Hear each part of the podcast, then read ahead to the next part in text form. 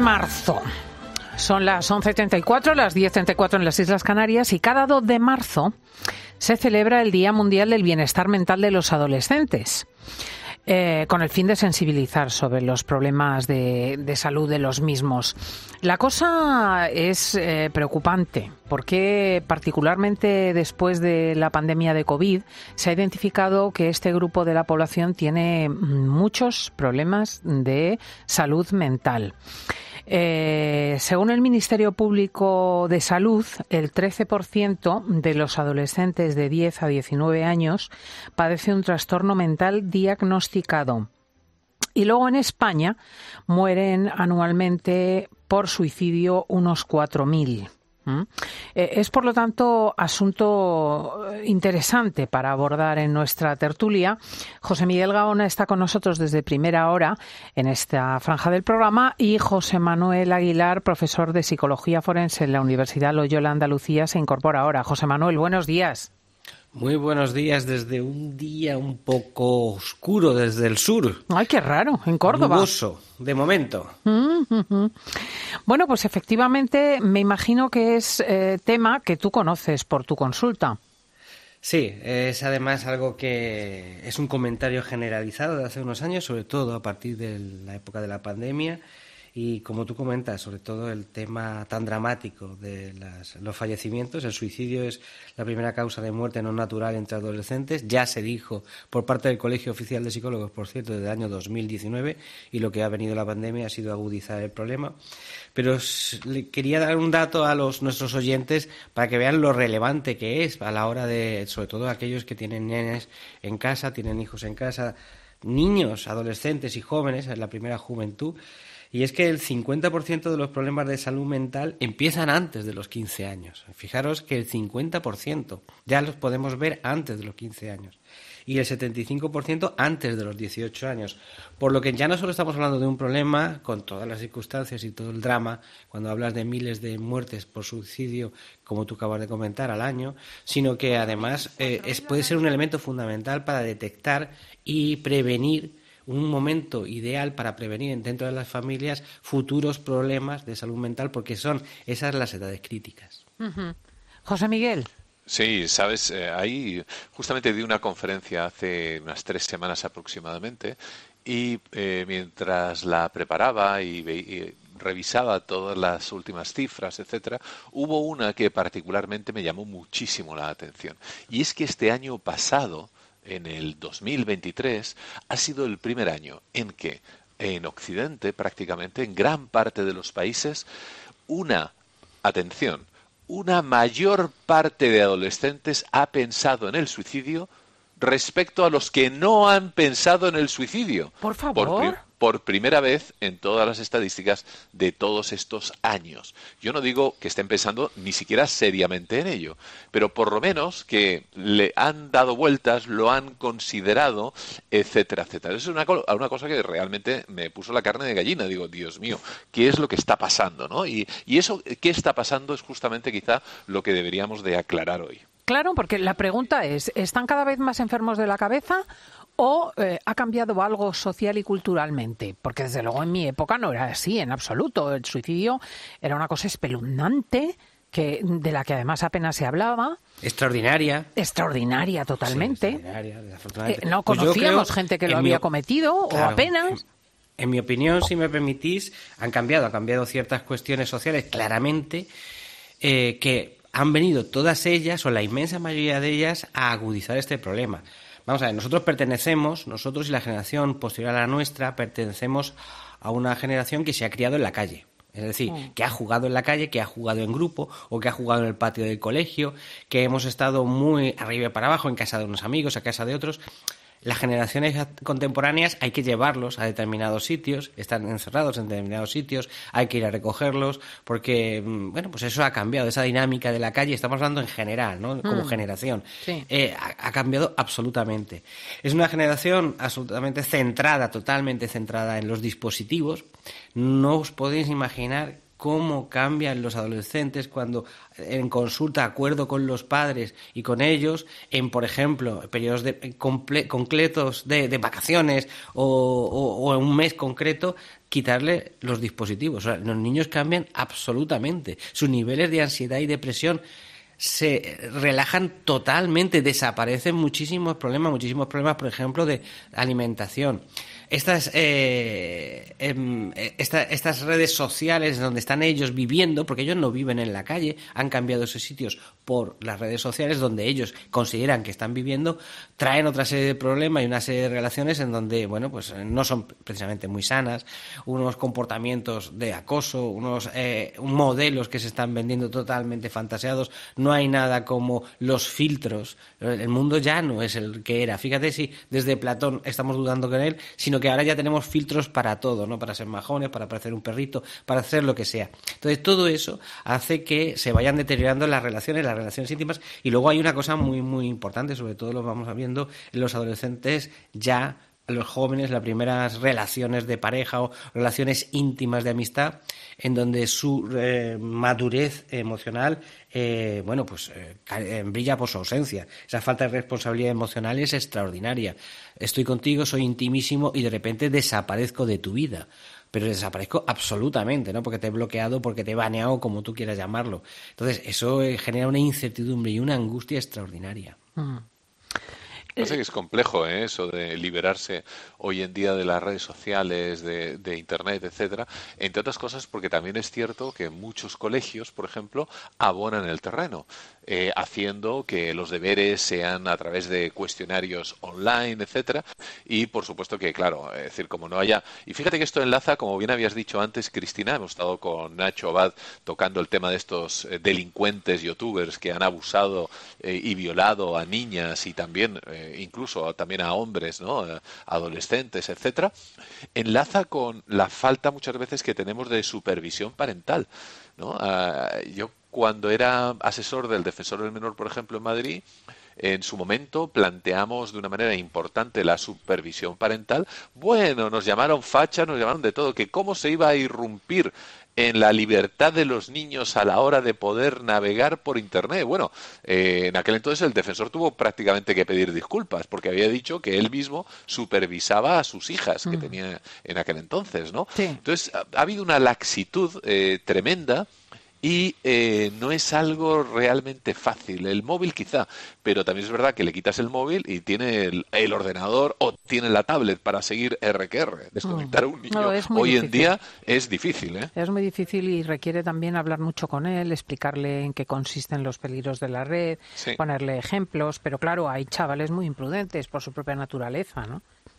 Hmm. Sí, son impulsivos muchos ellos, pero esos son adolescentes, pero lo que estamos hablando es, no estamos hablando de prohibir, estamos hablando de equilibrar, es decir, la familia tiene que estar presente, hay que hacer, dedicar tiempo a conocer a nuestros hijos, a hablar con ellos, como tú comentabas, hacernos importantes en su vida, es decir, hacernos importantes quiere decir que seamos importantes para lo que a ellos les importa, que por ejemplo las tareas o estudiar juntos o hacer alguna actividad en familia y con ello transmitir otra serie de cosas y otra serie de opciones, no solo prohibir, o sea, no solo el hecho de prohibir. Limitar, vale, pero que no desaparezca la familia. El problema mm, en muchas ocasiones, y lo, lo, conocéis igual que yo, es que las familias desaparecen, o, los supervisores, que a fin de cuentas eh, el adolescente, el menor, mm, carece de una serie de criterios y por eso se le llama adolescente y menor, eh, tienen que estar presentes y tienen que supervisar, no ser intrusivos. Bueno, pues hay un límite y hay una serie de normas que yo creo que los padres son suficientemente capaces de establecer, ah. pero no desaparecer y, hacer otra serie de cosas. Ojo al aventamiento que de las ideas del suicidio hacen las propias redes, porque claro, mm, insisto, de ser un tema absolutamente marginal, del que no se hablaba, etcétera, eh, ahora mismo mm, nos encontramos con, con, personas que alardean de ello, que estimulan a ello. Eh, estoy segura de que muchísimos de los 4.000 jóvenes que todos los años mueren en España han tenido conversaciones sobre esto en la red. Sí, eh, aunque pueda parecer mentira y grotesco, en ocasiones hablar, tratar este tema es como muy cool, ¿no? Es decir, sí, porque yo soy dueño de mi vida, mm. eh, como si uno fuese una especie de isla en medio del Atlántico en el que no te relaciones con nadie y no te debes a nadie, ¿no? Y evidentemente eso no es así. Eh, hay un estudio muy bueno canadiense eh, que se pudo, se pudo realizar porque iban a sacar una, una de estas ONGs nefastas, entre paréntesis, sobre el suicidio, un libro, un manual, entonces, los psicólogos canadienses se prepararon para ver el impacto que iba a tener sobre la sociedad. Bueno, pues como era de esperar, dicho y hecho. En cuanto salió el susodicho manual, además con mucho bombo y platillo por todos lados, pues hubo un pico, como era de esperar, de suicidios. Es decir, ¿qué, ¿qué traduce esto? Pues que evidentemente hay una eh, una minimización, hay una vulgarización del valor de la vida. Si a eso le agregamos, por ejemplo, a ciertas políticas que existen, y sobre todo particularmente en algunos países como Holanda o Bélgica, en el que, no te voy a decir que te inducen al suicidio por un quítame de esas pajas, pero siempre podemos recordar una niña y digo niña porque era adolescente el año pasado o el antepasado, pero hace relativamente poco, pidió la eutanasia por tener un problema depresivo. Mm. decir, pero bueno, vamos a ver, bueno, y la, y, la y, y, nunca mejor dicho, la ejecutaron en ambos sentidos, en la eutanasia y en el propio sentido de quitarle la vida, ¿no? Mm. O dos hermanos holandeses que también fueron, eh, bueno, entraron en el programa de eutanasia porque estaban perdiendo la visión de manera progresiva, ¿no? Entonces son son cuestiones en las que me recuerdan a, en otras cosas que pasan en nuestro país. Cuando se dice que mucha gente que tiene ELA es libre para pedir eutanasia, pero no hay cuidados paliativos. Claro, y te llega, te llega un ZUE en el Parlamento y los propios enfermos de ELA y te dicen, mire usted, que cuando nos hacen la traqueostomía generamos tantos gastos en casa que preferimos quitarnos la vida. Es que ha sido eh, tremendo escucharlo, ¿no? hacen, hacen de su vida un, un, camino no de rosas, sino de espinas, mm. efectivamente. Eh, justamente sobre este asunto hay un informe que se refiere del Consejo Económico y Social en España que alerta sobre que la sanidad pública no está dando respuesta a la salud mental. Ojo, porque 8 de cada 10 consultas son en la privada. Esto lo saben quienes nos oyen, porque tú tienes urgencia con un menor para un psicólogo, un psiquiatra, etcétera, ponte en la cola de la seguridad social y al final lo que tienes que hacer es, sacar pasta, ¿no? Es increíble. De hecho, el Consejo Económico y Social alerta de que estos trastornos eh, mentales tienen un coste directo del 4,2% del PIB, que son unos 60.000 millones de euros al año y que por lo tanto, pues eh, es más que problemático eh, plantearlo, ¿no? quiere decir el que lo asoma a la sanidad pública. Entonces nos encontramos con la paradoja de que está creciendo el problema de la salud mental de los adolescentes, pero los recursos no están. No, no existe la salud mental en pública, es decir, raquítica. Mm, no es que no, haya profesionales, por supuesto que hay profesionales, pero para la demanda que hay es raquítica. Mm. En un Córdoba o un Málaga puedes estar esperando entre tres y seis meses para consulta. Entre consultas, tres y seis meses, estamos hablando. Imagínate una crisis, una crisis emocional y no, vale, de acuerdo, tendrá usted consulta dentro de tres meses. Pues o te has sanado o tienes un serio problema dentro de tres meses. ¿qué hace el público? Pues indudablemente lo que va es a la privada a buscar dentro de los seguros o dentro de las consultas privadas que tenemos ayuda y, ¿por qué? Porque es una, una cuestión urgente, no es una cuestión de me está doliendo algo o me voy a ver si me puedo aguantar una semana, dos semanas. No, es que una semana, dos semanas ya es tu médico de familia. No, lo otro son meses de espera. Eso lo que nos demuestra es que los, nuestros queridos políticos en el tema de salud mental están para la foto, no están para ir a asistir a las comparecencias, como hemos visto y tú comentabas, con los enfermos de ELA, porque eso de que aparezcan cinco diputados, a mí no es que me diputados en la Cámara, el día que iba el enfermo de ELA. Fue vergonzoso. No, eso, eso es ridículo y eso es un insulto. Eso es un insulto, un insulto por parte de los médicos a esas personas que están necesitando. Y estamos hablando de un problema físico con serísimas consecuencias psicológicas, directas e indirectas. Directas para estas personas, indirectas para todos aquellos que les rodean. Porque ese es el asunto. Es decir, cada vez que tenemos este problema, eh, los cuidadores, las, las parejas, los hijos, los padres de, de, estas personas también están sufriendo. Entonces, claro, estamos hablando de una inasistencia y de una obviedad absoluta mientras nos estamos preocupando por el sexo de los ángeles. Hmm. Sí, sí, y, hacemos gastos Hacemos gastos públicos en montones de materias dictadas por las modas, por los por las definiciones sociales de lo que sea eh, el nuevo feminismo, las definiciones sociales de por lo que sean las nuevas identidades, eh, y, no tenemos atendida la salud mental. Es, es muy grave, ¿eh? No, no, solamente eso, sino cogiendo el vuelo lo que acaba de decir mi compañero sobre el sexo de los ángeles, eh, yo lo siento, aunque sea incómodo eh, para algunos el tener que escucharlo, pero hay ciertas tendencias, ciertas eh, modas, por qué no decirlo, en el que algunos colectivos que ponen en duda justamente estas identidades sexuales, en vez de aportar soluciones, lo que están haciendo en muchos casos es aportar problemas, creando dudas gratuitas a muchísimos adolescentes en los que estos no acaban de definirse justamente por este eh, azuzamiento literalmente que están sufriendo a través de redes sociales con cuestiones que mm, yo, no, yo entiendo que algunos pudieran en un momento determinado plantearse esas dudas sobre su mm. identidad sexual, mm. pero están siendo muchos de ellos no, no haciéndoles dudar, sino azuzándoles. Bueno, y sobre todo que hay, eh, curiosamente, recursos para esto y no lo hay para lo otro. Quiero decir que evidentemente hay gente que tiene problemas de identidad sexual, pero también el mecanismo está arbitrado de tal manera que las unidades están ahí, los hospitales los atienden, etcétera. Y en cambio tú tienes una esquizofrenia o tienes una depresión o tienes una bipolaridad y verdes las han segado. O sea, e, es, es pavoroso. Y además solamente puedes contar realmente con atención psiquiátrica y medicinas, como mucho. porque y, y, cada una vez al mes si tienes suerte. Pero olvídate de un tratamiento conductual o psicológico, porque es que no hay recursos.